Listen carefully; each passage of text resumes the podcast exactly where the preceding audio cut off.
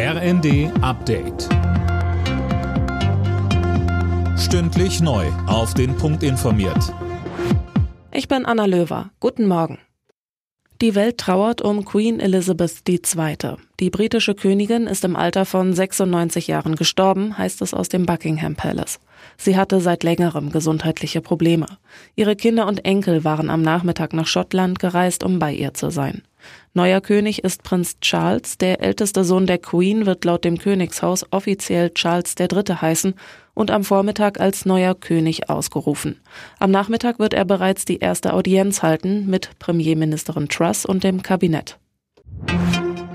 Weltweit herrscht Trauer um die Queen. Zahlreiche Staats- und Regierungschefs kondolierten. Lisa Schwarzkopf mit den Reaktionen. US-Präsident Biden würdigte die verstorbene Monarchin als Staatsfrau von unvergleichlicher Würde und Beständigkeit.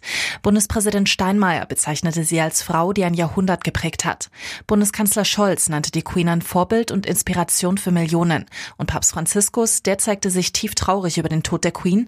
Er bete für ihre ewige Ruhe, hieß es in einem Telegramm.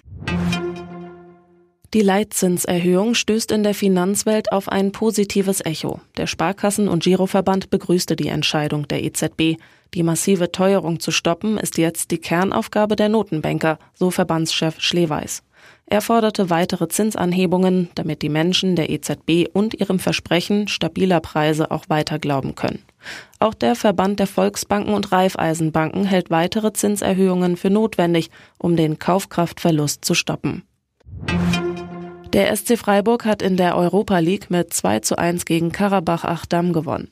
Union Berlin unterlag Royal Union St. Gilloise mit 0 zu 1. Und in der Europa Conference League hat der erste FC Köln unentschieden gespielt. 1 zu 1 endete die Partie gegen Nizza. Alle Nachrichten auf rnd.de